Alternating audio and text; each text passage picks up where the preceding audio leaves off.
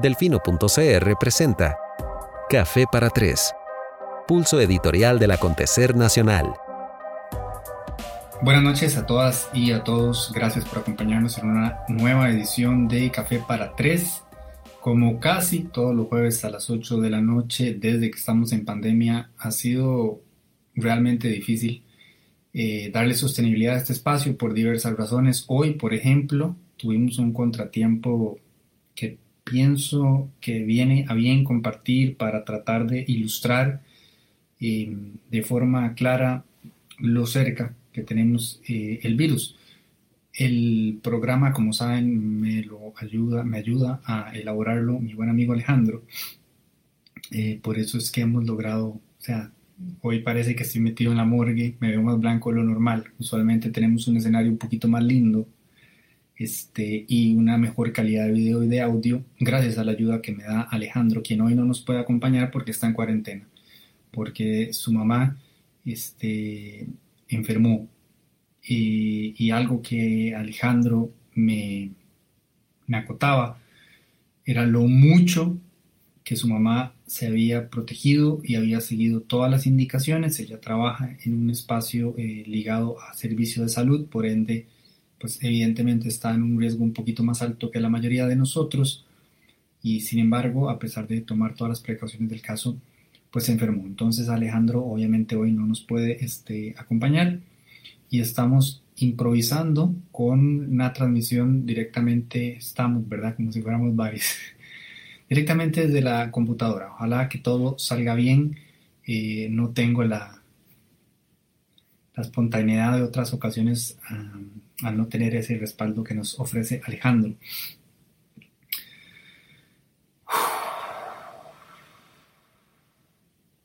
A lo largo de los este, tres años que tiene el proyecto, o dos, ya he perdido noción del tiempo, por lo menos dos de estar haciendo este espacio, he procurado siempre que los jueves eh, sean un momento de, encuentro, de rendición de cuentas, de acompañamiento, de cercanía, de conexión, de generar comunidad y que el espacio de Café para Tres pues esté ligado a una sensación, mm, digamos, no, no, no, de alivio, pero sí a un, a un espacio en el cual encontramos motivos para proyectar el enojo que podemos sentir por algunas cosas que están pasando que no compartimos y, convertirlo de alguna manera en energía productiva. Este, a menudo aludo a aquella famosa expresión de Rage Against the Machine de anger is a gift, el enojo es un regalo y lo que importa es lo que hacemos con eso, cómo lo convertimos y bueno, mi parla usual aquí apunta a tratar de, este, tratar, ya soné como René, tratar de de generar un cambio constructivo desde un lugar, llámese si se quiere, un poco idealista y optimista. Y me parece que ese discurso pues ha sido consecuente a lo largo el tiempo en este espacio y por eso me resulta inmensamente difícil eh, adaptarme a esta nueva realidad de no poder compartir con ustedes mm, el impulso que deseara y el optimismo que deseara, especialmente a la luz de lo que está pasando, más allá, por supuesto, de la pandemia que a todos nos tiene, ¿verdad?, inmensamente estresados, preocupados, angustiados.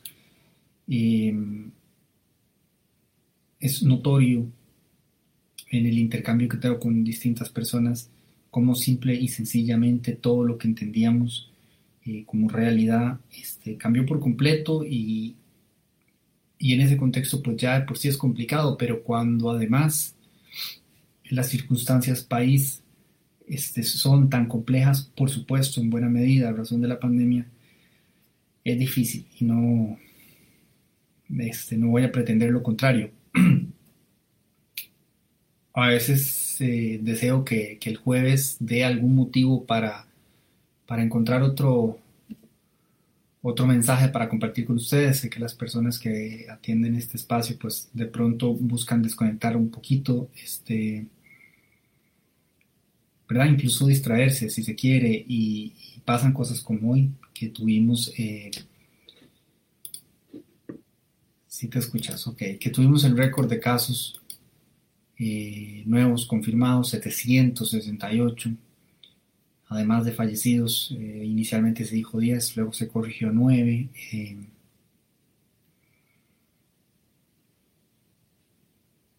hay mucho que se sobreentiende y que no necesariamente se dice. Personas con muchísima capacidad y muchísimo conocimiento, pues tengo el privilegio de que me escriban y me den sus impresiones. Eh, evidentemente, como se los he dicho en otras ocasiones, yo soy ignorante de todo y en lo que tenga que ver con epidemias y salud y, pandemias y demás, lo soy más. Pero hay gente muy preparada que, me escribe y que me dice, mira, este, ¿cuáles son estos? Ve estos patrones, ve, ve estos números, ve estos indicadores. Y pues hay señales de alerta que de alguna manera han sido reconocidas por las autoridades, pero no me parece que de forma completamente transparente y no sea razón de que al principio me entregué, como muchos de ustedes, al ejercicio de especular qué movería a las autoridades de salud a decir algunas cosas y a decir otras no. Este, incluso eh, lo que procuro hacer en la vida en términos generales siempre es esperar lo mejor de los demás hasta que se demuestre lo contrario, razón por la cual dije, bueno, saben lo que están haciendo, hay algún motivo por el cual eh, la data que dan es la que dan. Rápidamente ese discurso se me fue cambiando cuando me empecé a frustrar al ver que no había forma de justificar la razón por la cual no se daba acceso a esa otra información complementaria que podría haber permitido a pares desde la ciudadanía colaborar y ayudarnos a todas y a todos a entender un poquito mejor lo que estaba pasando. Eh, dimos esa batalla por un par de meses, nos agotamos de darla, entendimos que simple y sencillamente no iba a cambiar esa forma de manejar la información y actualmente si bien se ha reconocido que verdad se perdió el nexo epidemiológico, que se están haciendo esfuerzos encomiables, como nos recuerdan todos los días para recuperar el rastreo. Yo creo que es evidente a todas luces que estamos eh, muy atrasados eh, y, esto no es para hablar de que esto es culpa de alguien o de nadie.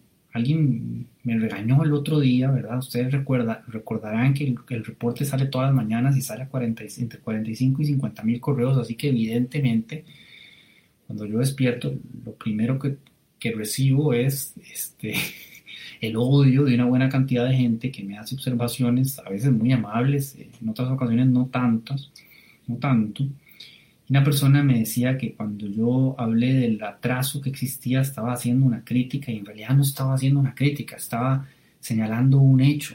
O sea, hay que partir de eso. Eh, los datos que se están dando ya, ya no podemos estimar que aluden al día anterior. están tratando de ponerse al día con eh, un notable atraso que hay.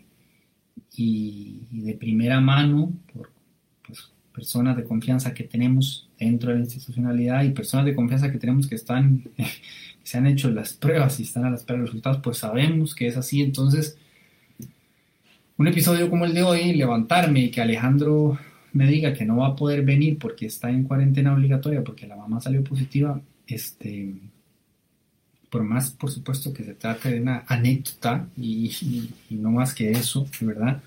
Pero de alguna manera le ayuda a uno a ilustrar lo serio que está el tema y, en todo caso hablar de 768 casos nuevos hoy, después de que hace dos días cuando escuchamos la cifra 200, todo el mundo pegó como un respiro y luego aquel, ¿verdad? Aquella sensación de esto representará algo o no representa nada y justo ese día no había autoridades de salud y bueno, por supuesto la gente que sabe el tema rápidamente dijo, nos aclaró, o sea, no, aquí no hay nada, o sea, esto es un día, no, no podemos sacar ninguna conclusión y rápidamente el día siguiente se disparó y hoy se disparó todavía más y, y, y parece que estuviéramos hablando de una zona absolutamente gris donde donde todo el mundo tiene una opinión. Yo no quiero unirme, digamos, como a ese, a ese mar de personas. O sea, yo entiendo la, necesidad de compartir nuestro criterio con respecto a cada decisión que toman autoridades. Y a la vez entiendo cómo cada decisión afecta a diferentes segmentos de diferentes maneras. Entonces, quien está en el sector turismo, evidentemente hoy siente un respiro, quien no lo está siente alarma y dice cómo van a, abrir los aeropuertos y luego hay que destacar que en la conferencia de prensa de hoy, pues el, ministerio, el ministro de Turismo eh, hizo un trabajo notable, excepcional. Alguien me decía, pero caramba, solo hizo lo que tenía que hacer, o sea, ¿cómo vamos a llenarlo de piropos? Y luego yo dije, es que tan mal lo hacen los demás que alguien haciendo las cosas como se debe ya parece excepcional. Él hizo un buen trabajo explicando el alcance de las medidas porque fueron muy mal comunicadas. Eh, se manejó y se gestionó muy mal esta comunicación. Yo entiendo que muchos de ustedes se enojan con los periodistas que van a las conferencias de prensa pero les hace falta la parte en la que cuando se gestiona la información resulta realmente difícil acceder a ella y a final de cuentas se gestiona para hacérselas llegar a ustedes. Y si se filtra por un lado y si no se coordina el momento en el que se va a informar, este, pasan estas cosas. Entonces también eh, estamos entregados a un, elemento un poco caótico e impredecible como, el de hoy, que toca dar un anuncio tan negativo como el que se dio a nivel de, de salud y posteriormente el otro de, digamos que tenía que tener una especie de aire positivo, pues la propia campaña es como Costa Rica está lista o estamos listos o no sé, y verdad, cuando todo el mundo lo último que siente es eso. Entonces es una situación indescriptible, es una situación para la que no alcanzan las palabras, para las que no hay forma, para la que no hay forma de aterrizar con, eh, con un cierto grado de certeza, porque es precisamente eso de lo que carecemos por completo en este momento. Entonces, a la luz de eso, eh, venimos acumulando de distintos sectores de la población, muchos de los cuales nos escriben a diario cada vez más frustración. Y hoy nuestro colega Cristian Cambronero decía que, estaba preocupado porque él sentía que el país este, estaba acercando a un punto de ebullición y la verdad es que no está solo en esa sensación, eh, donde uno dice en cualquier momento hay algún tipo de, de, chispazo porque se empieza a sentir el ruido por diferentes sectores tan específicos como ustedes se lo puedan imaginar. Es que el día de hoy, por un lado me escribió una persona de, eh, de un centro de, de, spa y fisioterapia y por otro lado me escribieron un grupo de residentes eh, estudiantes de medicina. O sea, les doy dos ejemplos muy, muy, muy específicos, con problemas muy, muy, muy grandes, de muchísimos ejemplos que les podría dar, algunos de los cuales son mucho más obvios y ustedes los tienen claro porque, claros porque llegan hasta la agenda noticiosa de los principales medios de comunicación. Entonces, eh, lo que quiero ilustrar con esto es que hay una generalizada sensación de incertidumbre y una generalizada percepción de que no hay un camino delimitado o, por lo menos una dirección clara, algo que no sea anuncios de anuncios. Y eso está generando una angustia cada vez más perceptible en la población con la que no sé cuánto tiempo se pueda seguir especulando porque se siente que es eso lo que está pasando. Entonces, por un lado entiendo la necesidad de las autoridades de salud de tratar de equilibrar todas las desgracias que están enfrentando y, yo quisiera hacer énfasis en la mucha admiración y gratitud que debemos de sentir por todas las personas que están dando la batalla en la primera línea. Y entiendo que sus superiores tengan que tratar de manejar esa información de la forma más prudente posible. Un segundo. Listo. Lo entiendo, pero a la vez en lo que comprende lo económico, ya no hay espacio para seguir manejando esto a punta de discursos. Ya no lo hay. La pandemia no se va a resolver este, ni con discursos este, ni con promesas, que es muy prudente el presidente en decir yo no puedo prometer nada. Claro que no puede, ni él ni ningún otro. Este, pero debe haber cierta claridad y hay ciertas preguntas que son oportunas. Hay sectores que dicen por qué yo no puedo. Hay cantones que están diciendo cuáles son los criterios, quiero entenderlos, cuántas personas, cuántos casos positivos, cuáles son los parámetros para saber si me estoy acercando o no a la zona amarilla. Ciertos servicios de ciertos sectores quieren entender por qué, si ya se han eh, alistado los protocolos del caso, tales cosas pueden funcionar y tales otras este, no, que el motel sí y la soda no. Eh, eso requiere claridad, requiere certeza, requiere parámetros este, accesibles, transparentes, que todo el mundo pueda comprender. Y esto abarca todo, hasta el tema del transporte. Hoy, eh, bueno, yo he procurado en los últimos años un entrenamiento personal para desarrollar altos grados de, paciencia y de asertividad y, lo digo sin falsa modestia. Eh, proyectar hasta donde puedo mi vocación de servicio, así que contesto cada cosa que me mandan, pero hoy ya casi sintiendo cierto grado de desesperación tuve que poner en Instagram, por favor dejen de preguntarme por la restricción, o sea, tenemos que hacer las paces con que esto, esto se va a quedar un buen rato y cada uno de nosotros tiene que hacer su brete personal de informarse y leer. Eh, porque si uno está teniendo cientos de personas preguntándole, mira, es que tengo una reservación en tal lado y tengo una placa de tal número y quiero ir tal día a tal otro y, con mucho gusto hasta donde uno pueda, pero llega un momento en que ya no puede. Pero también uno entiende la ciudadanía, o sea, tienen dudas porque no hay un lugar donde esté claramente todo delimitado. Y cuando uno trata de sugerirlo, se, ofuscan más.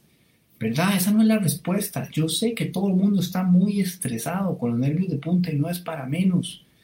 Em, pero tenemos que hacer un esfuerzo adicional y se pueden hacer bien las cosas y me parece que el, ministro de, Turismo así,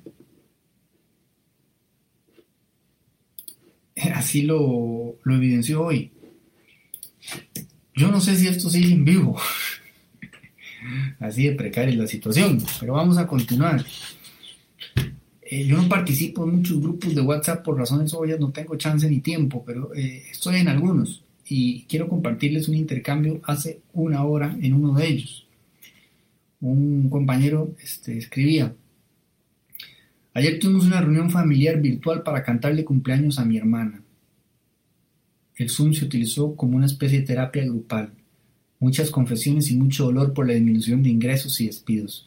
El nivel de ansiedad, miedo y tristeza es muy alto, y no solo lo vi con mi familia. Hoy hablé con mi madre, quien es una terapeuta alternativa eh, le hace Medium, y me decía que la mayoría de sus clientes se pueden a llorar desesperados y que en todos los años que tiene que hacer, de hacer esto nunca había visto gente tan asustada y desesperada. La cosa ya se puede cortar con un cuchillo de lo espesa que está. Otra compañera le contestaba, en mi familia lo he vivido muy de cerca, varios desempleados, mucha angustia. Lo otro que yo veo es una clase media que se siente intocable con su salario transnacional. Son salarios buenos que le dan a las personas la falsa sensación de seguridad. Hay poca conciencia de, que sigue, de que sigue siendo un salario que en cualquier momento puede no estar y por lo tanto no se preparan. Coincido con esa valoración que hace mi amiga y después este, el otro compañero le dice, creo que después de la pandemia seremos la generación del ahorro. Probablemente va a ser así y ojalá que sea así eh, en otras ocasiones hemos abordado el tema del endeudamiento de este, las y los costarricenses eh, y cómo estamos hasta el cuello de deudas y cómo eso en este momento eh, va a ser parte de la inmensa problemática que se nos viene encima porque esta crisis es ineludible. Es que ya no podemos hablar de cómo hacemos para capeárnosla, sino de cómo hacemos de verdad, como lo decíamos la semana pasada, parafraseando, no me acuerdo a quién y me disculpan porque omito este, la autoría de la frase. Me parece que fue la diputada Silvia Hernández que dijo no tenemos que hablar ya de este, recuperar la economía, sino de reconstruirla. Eh, ese es el escenario que estamos enfrentando y, y, créanme que yo paso día tras día tratando de hacer el mejor esfuerzo que puedo para escuchar a la gente más preparada para medianamente entender sin dejarme llevar por la frustración porque los leo decir lo que los he leído decir durante muchísimo tiempo. Entonces uno dice, bueno, pero ¿en qué momento logran ponerse de acuerdo para darle? Porque hoy, por ejemplo, escuché al exministro de Hacienda, eh, Rodrigo Chávez, y también escuché una entrevista de Mimi Prado con el exministro de la presidencia, eh, Rodrigo Arias. Varias de las cosas que ambos dicen las hemos escuchado cualquier cantidad de veces em, y no pasa nada. De hecho, el título del programa de hoy, que es Estamos sentados en una bomba, es una frase que dijo don Rodrigo Arias en esa entrevista que le hace Mimi Prado y que pueden ver en el Facebook este, de ella. Donde don Rodrigo termina por concluir que, por supuesto, igual yo diría que la OCDE, que dijo, sí, Costa Rica tiene que atender la crisis sanitaria, tiene que priorizar la atención de salud. Eso todo el mundo lo tiene muy claro. Pero de inmediato tiene que ponerse a trabajar en la reconstrucción de la economía o caso contrario la crisis va a ser eh, mucho peor de lo que ya lo está siendo. Entonces don Rodrigo dice, bueno, hay que arreglar el problema fiscal. De hecho, creo que desde que yo este, dejé el chupón, estoy escuchando que hay que arreglar el problema fiscal. ¿verdad? O sea, se supone que lo habíamos medianamente arreglado hace de año y medio y después no, y ahora es peor. Eh, es una pesadilla. Eh, hay que reactivar la economía. Dice, sí, bueno, pues, ¿cuánto estamos hablando de esto? Eh, hay que eliminar la burocracia, hay que salir de las formalidades. ¿Hace cuánto estamos hablando de esto? También todo esto nos lo ha hecho la OCDE. les voy a contar la anécdota más estúpida del mundo, la más estúpida del mundo, pero que de alguna manera ilustra eh, lo desesperante que puede ser tratar de hacer este, cualquier cosa aquí. No sé si vieron el tweet que, publiqué ayer, eh, o anteayer, me parece, de un muchacho eh, que se dedicó al turismo durante 30 años, desde los 14, 15, llega COVID, acaba con, con el turismo y el muchacho se reinventa de la noche a la mañana porque no le queda de otra, tiene que procurarse el sustento y, y, empieza a producir, este, ahí lo taché en el tweet porque lo último que quiero es que me lo ubiquen y me lo jodan más de lo que ya lo están jodiendo, entonces no dije específicamente qué es el emprendimiento que está haciendo, pero sí les puedo decir que tiene que ver este, con producir algo de comer. ¿ok? Eh, y los supermercados locales se interesan en el producto, o sea que poniéndole montones, él lo está logrando, entonces le dicen, bueno, pues necesitamos el permiso sanitario, no sé qué, entonces va a la municipalidad y la municipalidad para darle el permiso sanitario primero tiene que pasar por 17 trámites este, previos y uno de ellos es el tema del suelo y resulta que el tipo para poder hacerlo eso le estaban pidiendo este suelo este industrial y no eh, agrícola que es en el que estaba. Y yo sé que 100 mil personas se tomaron el trabajo de explicarme que eso es importante para que a uno no le pongan un taller automotriz al frente como si de todas maneras no estuviéramos todos expuestos absolutamente todos los días de nuestra vida a la infinita contaminación sónica a la que estamos sometidos sin que pase absolutamente nada y nunca va a cambiar nada. Pero bueno sigamos pensando que estamos en Noruega Obvio que yo entiendo la importancia de que existan distintos tipos de suelo para distintos tipos de uso, pero rechazarle al muchacho que lo que está haciendo es el equivalente a unas jaleas, la posibilidad de hacer las jaleas y obtener sustento y salir adelante después de que la crisis lo dejó sin trabajo a razón de que el piso es este terreno es agrícola y no industrial, no me jodan la vida, no me jodan la vida. Yo sé que tiene que hacerlo la municipalidad, yo sé, yo lo entiendo porque ese es el protocolo que existe. La discusión que tenemos que tener es cómo hacemos para que cuanto antes este montón de trabas que existen cambien. Yo les he contado a ustedes que cuando yo me quise ir a asegurar, la caja no me aseguraba porque yo era mi propio patrono. ¿Cómo era eso posible? Tuvimos que crecer lo suficiente para contratar un primer empleado, asegurar a ese primer empleado y entonces ahí sí yo como patrono sí lo podía asegurar a él, no a mí mismo. Una vez que ese estuvo asegurado, ya me pude asegurar yo. Entonces esto no es para tirarle a la caja ni para tirarle a nadie, es para tirarle al sistema, es para ilustrar la locura, la demencia. La semana pasada pasó algo absurdo.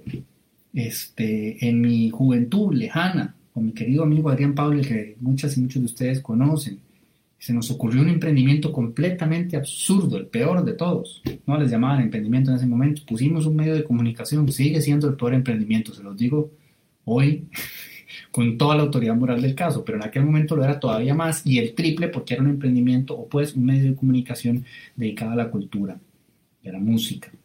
Y nosotros estábamos, este, yo diría que todavía en nuestra adolescencia, porque teníamos 23 años, pero éramos exageradamente inocentes, exageradamente inocentes, no sabíamos nada de la vida y solamente queríamos hacer una revista digital y apoyar la música y darle difusión a los artistas y, este, estábamos llenos de, idealismo y siempre habíamos como sentido gran apatía por la cobertura que hacían los medios tradicionales de los temas que a nosotros nos interesaban y demás y queríamos cambiar las cosas y tal. Ok, listo. Eh, eso existió entre el 2003 y el 2012, me parece. Este, del 2003 al 2008 nunca generamos un 5. Trabajamos, este, yo no sé cuántas horas podrán, o sea, ustedes imaginar, eh, gratis, siempre. Por ahí del 2008 un cliente se interesa en nosotros y dice, quiero poner mi publicidad ahí, no me acuerdo si era Taco Bell o McDonald's o quién. Y ahí nosotros estábamos como, mae, capaz que algún día vamos a poder dedicarnos de lleno a esto, porque por supuesto que teníamos trabajos formales en las ocho horas normales del día, hacíamos 89 niveles en el resto del tiempo. Sí, estábamos bastante dementes. Hoy, hoy jamás haría algo así. De todas maneras, ahora me toca hacerlo con Delfinos DR, pero por lo menos es el brete formal, aunque dure 14 horas. Este, pero bueno, entonces nos emocionamos y de inmediato nos dimos cuenta que, ¿no? que había que inscribirse, que, que había que facturar, este, eh, entonces había que hacer una sociedad anónima, no teníamos una idea de nada. Eh, una amiga abogada este, nos contactó con un notario, que los libros y tal, y ¡pum! Sociedad anónima 89 decibeles para poder facturar y obviamente ir al lugar donde te hacen las facturas y tal.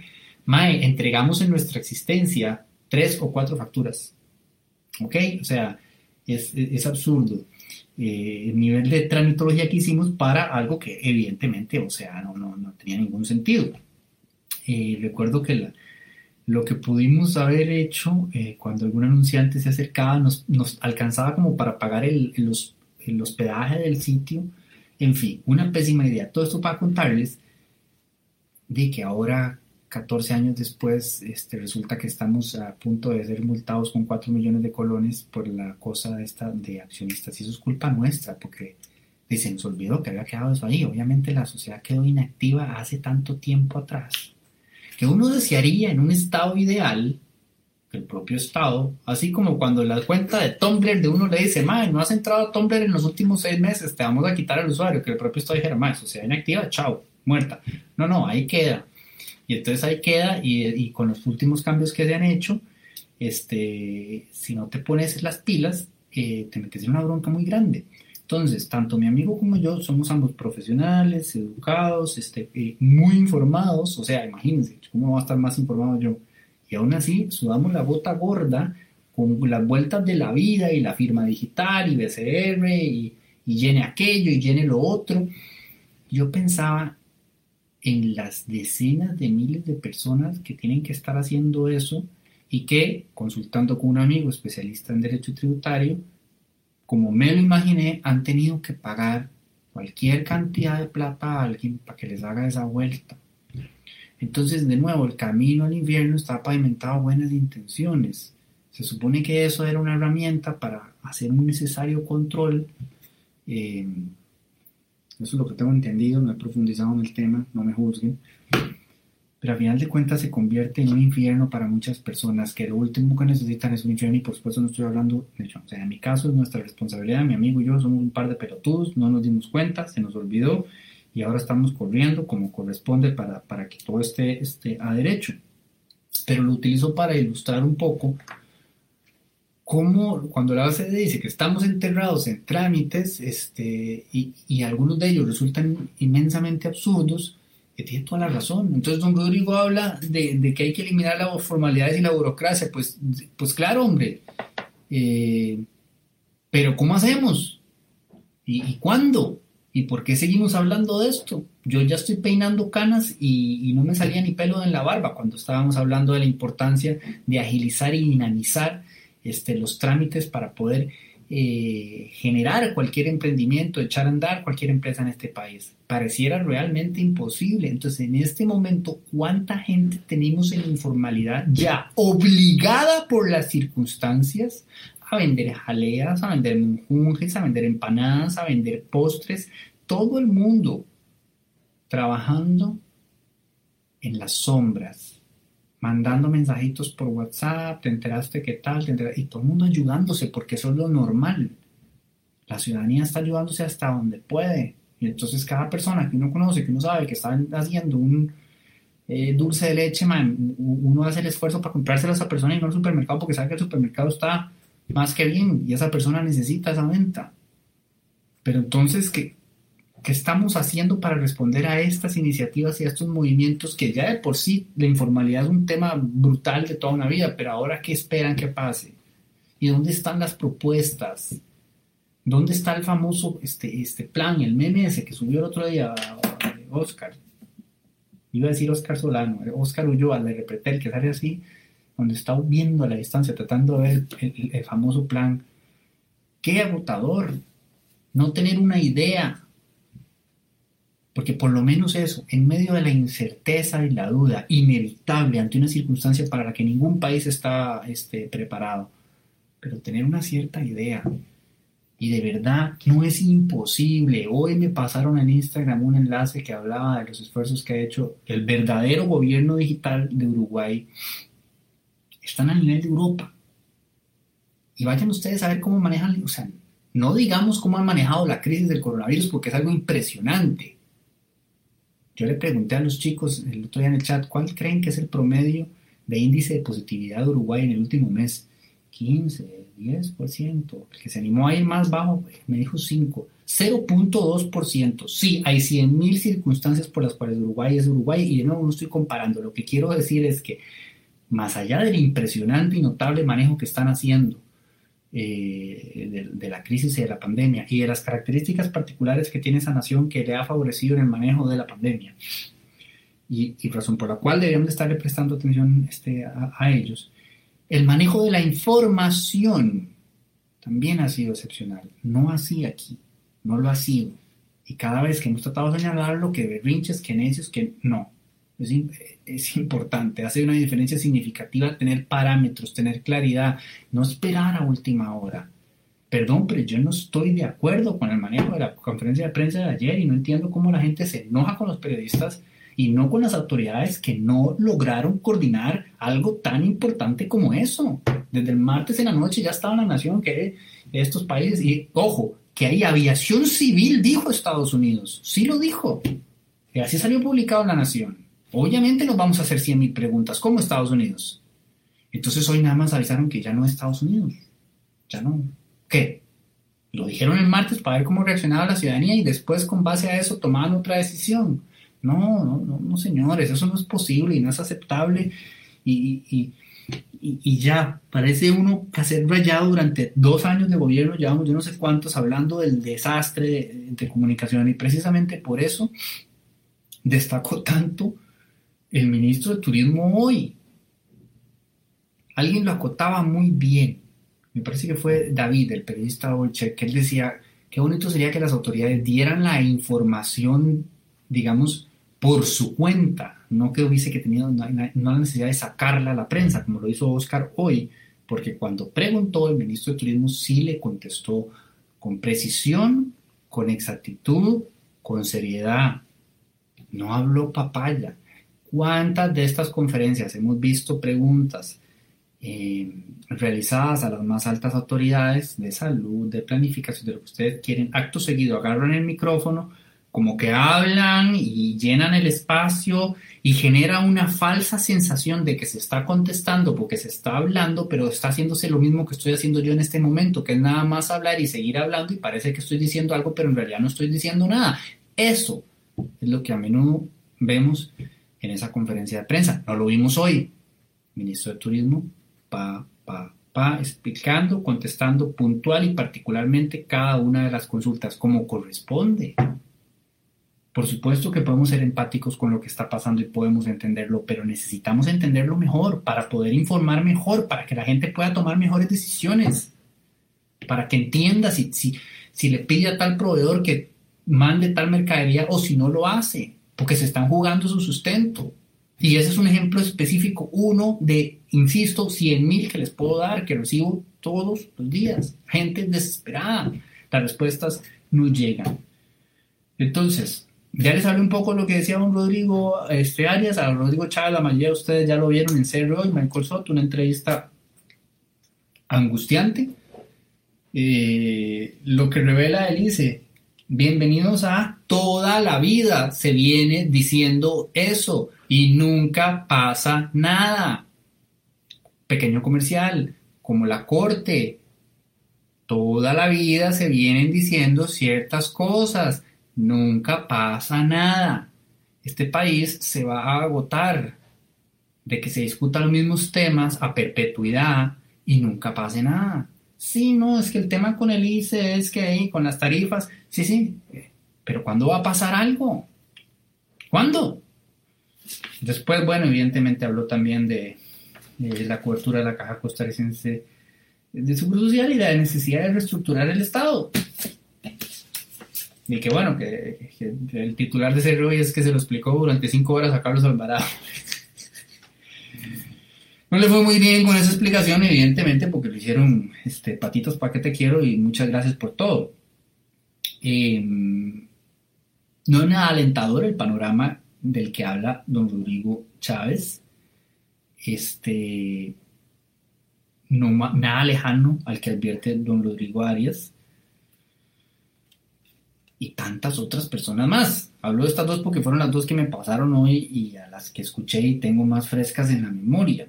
Entonces, don Rodrigo Arias habla de algo que viene hablando mucha gente hace rato también.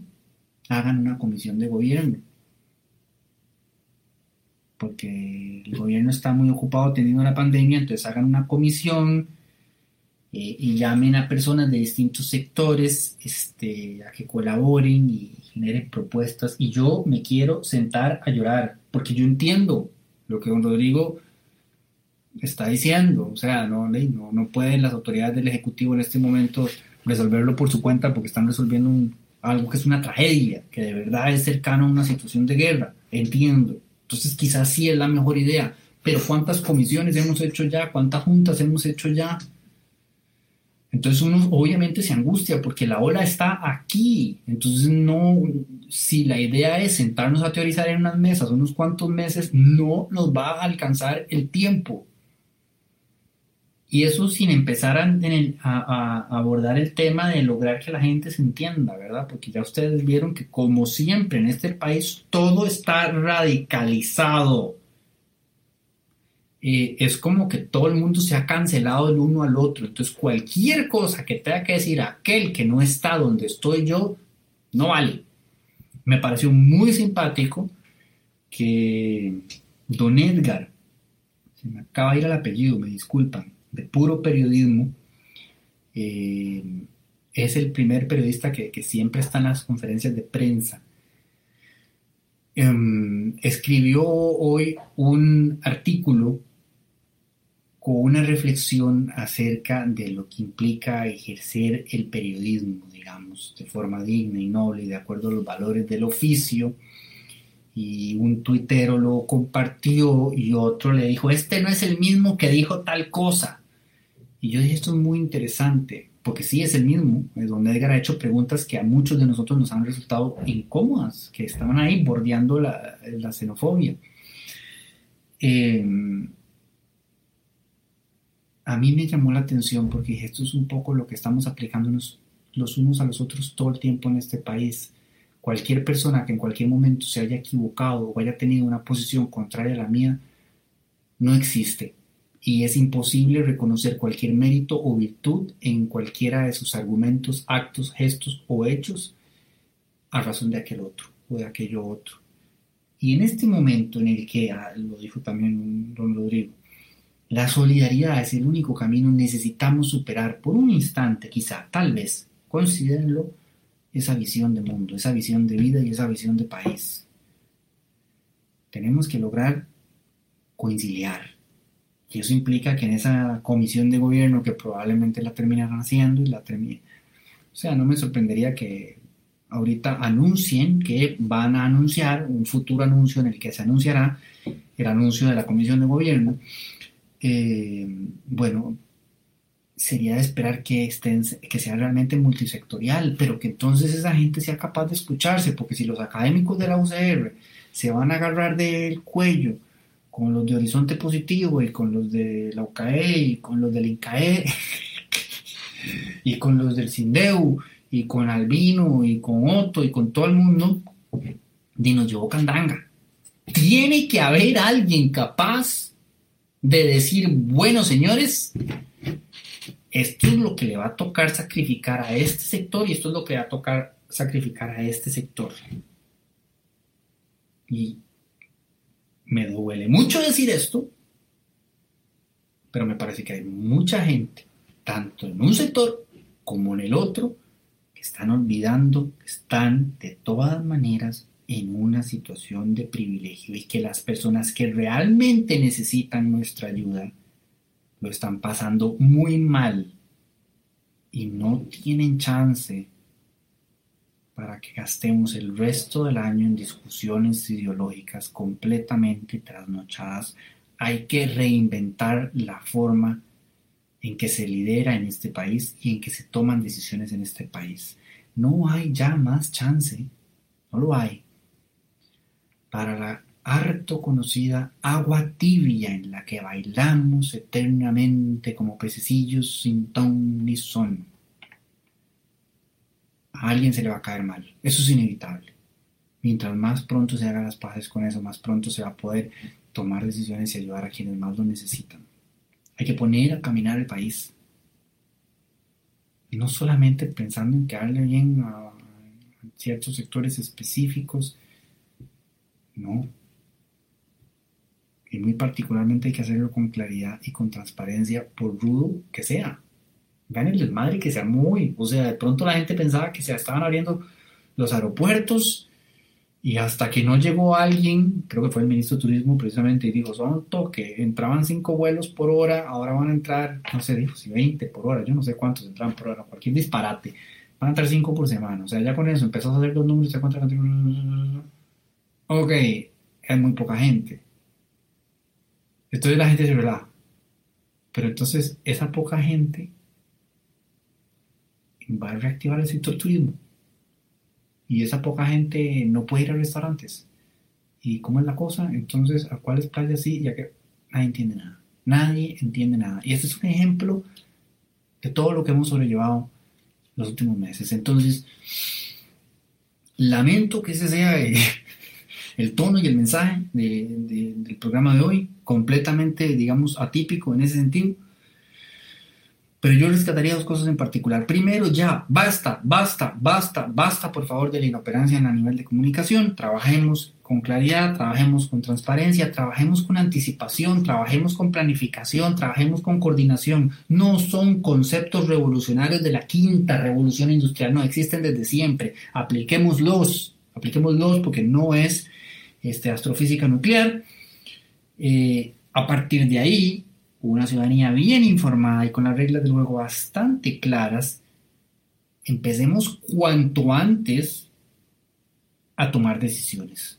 Y si hay que hacer la comisión de gobierno que sugiere don Rodrigo, hagan la comisión de gobierno, por favor, lleven a la gente más este, preparada, a la gente más valiosa este, descansérense los unos a los otros por un ratico, después si quieren se pueden todos volver a odiar, porque aparentemente eso es lo que mejor se les da, pero por este momento, pensando en las poblaciones más vulnerables que peor lo están pasando, permítanse ser un poquito más decentes de lo usual, escúchense y lleguen a un punto de entendimiento, porque no va a haber ese escenario de satisfacción total para ninguna de las partes, solo hay un escenario de sacrificio para todos de una u otra manera. Y ya no hay tiempo para seguir discutiendo en términos de quién tiene o no la razón. No se trata de eso. Hoy se trata de quién tiene o no un plato para comer. Ya, de todas maneras, ese ha sido un tema desde hace mucho tiempo en este país, pero ahora lo está haciendo mucho más.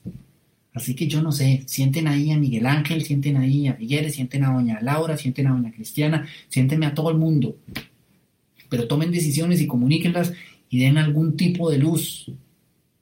Y no se enojen cuando les preguntan.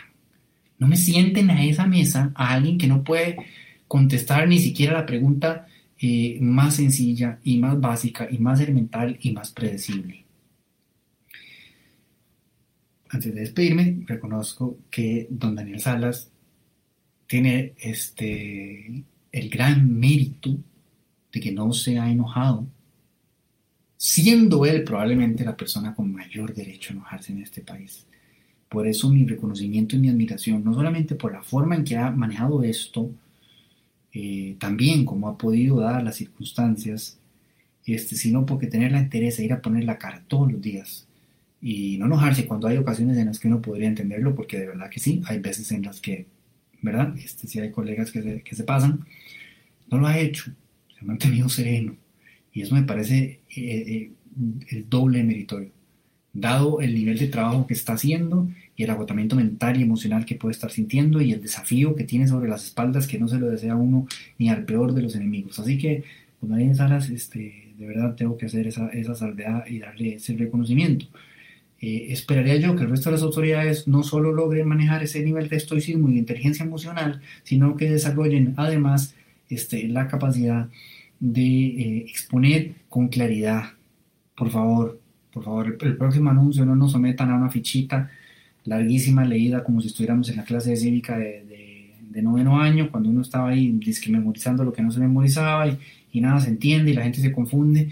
Y el otro día... Eh, alguien regañaba a Luis Manuel y le decía que por qué se estaba quejando de que las autoridades no estaban comunicando bien, algo así, le estaban haciendo, ah, por algo le estaban peleando, todo el tiempo le pelean.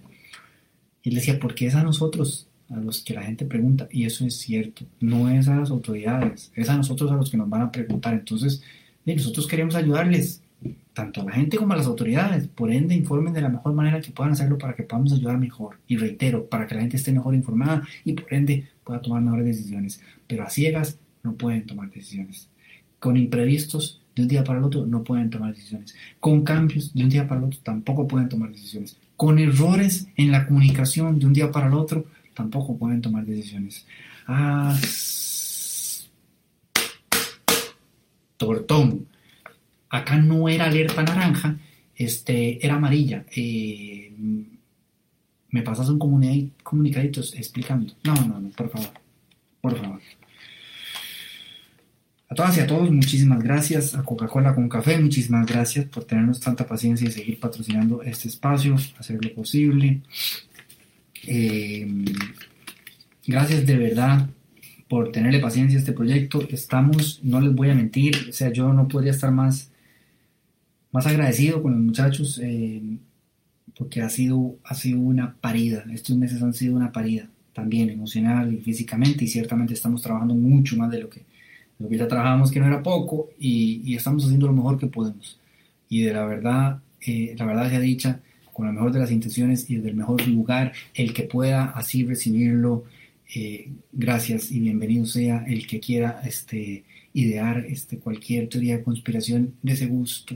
El otro día alguno de estos eh, se dejó decir que el único que estaba feliz con esta pandemia es un tal delfino. Yo ya me voy a poner eso en mi WhatsApp, un tal delfino este, yo no sé cómo alguien podría estar feliz con esta pandemia. Y no creo que exista una sola persona. Quizás aquellos que están inventando eh, cómo lucrar a partir del dolor y de la ansiedad y de la desesperación de la gente puedan estar este, felices. Ahí les recomiendo, creo que se llama Pandemic, la película que es muy mala, pero tiene un elenco muy, muy bueno eh, que incluye a Jude Law, el personaje de Jude Law es muy interesante. La película tiene un sustento científico bastante serio. En realidad, si ustedes la ven desde hace como ocho años, eh, van a notar muchas similitudes con lo que está pasando ahora. Este, se hicieron su brete a nivel de guion, se hicieron su brete como de más o menos informarse cómo sería si algo así pasara y así está haciendo.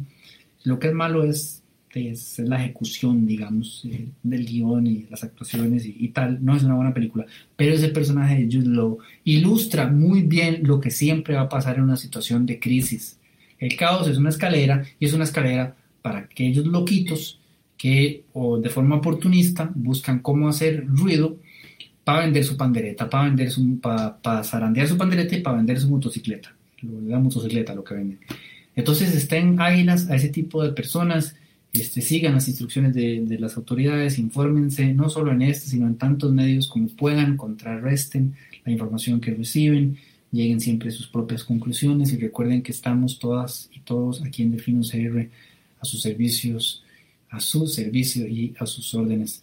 Espero que dentro de las circunstancias eh, que nos están golpeando, como nos están golpeando, estén tan bien como puedan estar y que nos veamos el jueves que viene Ojalá ya con Alejandro este, de vuelta. Ojalá le salga negativo el examen a mi querido amigo y ojalá su madre se recupere muy pronto.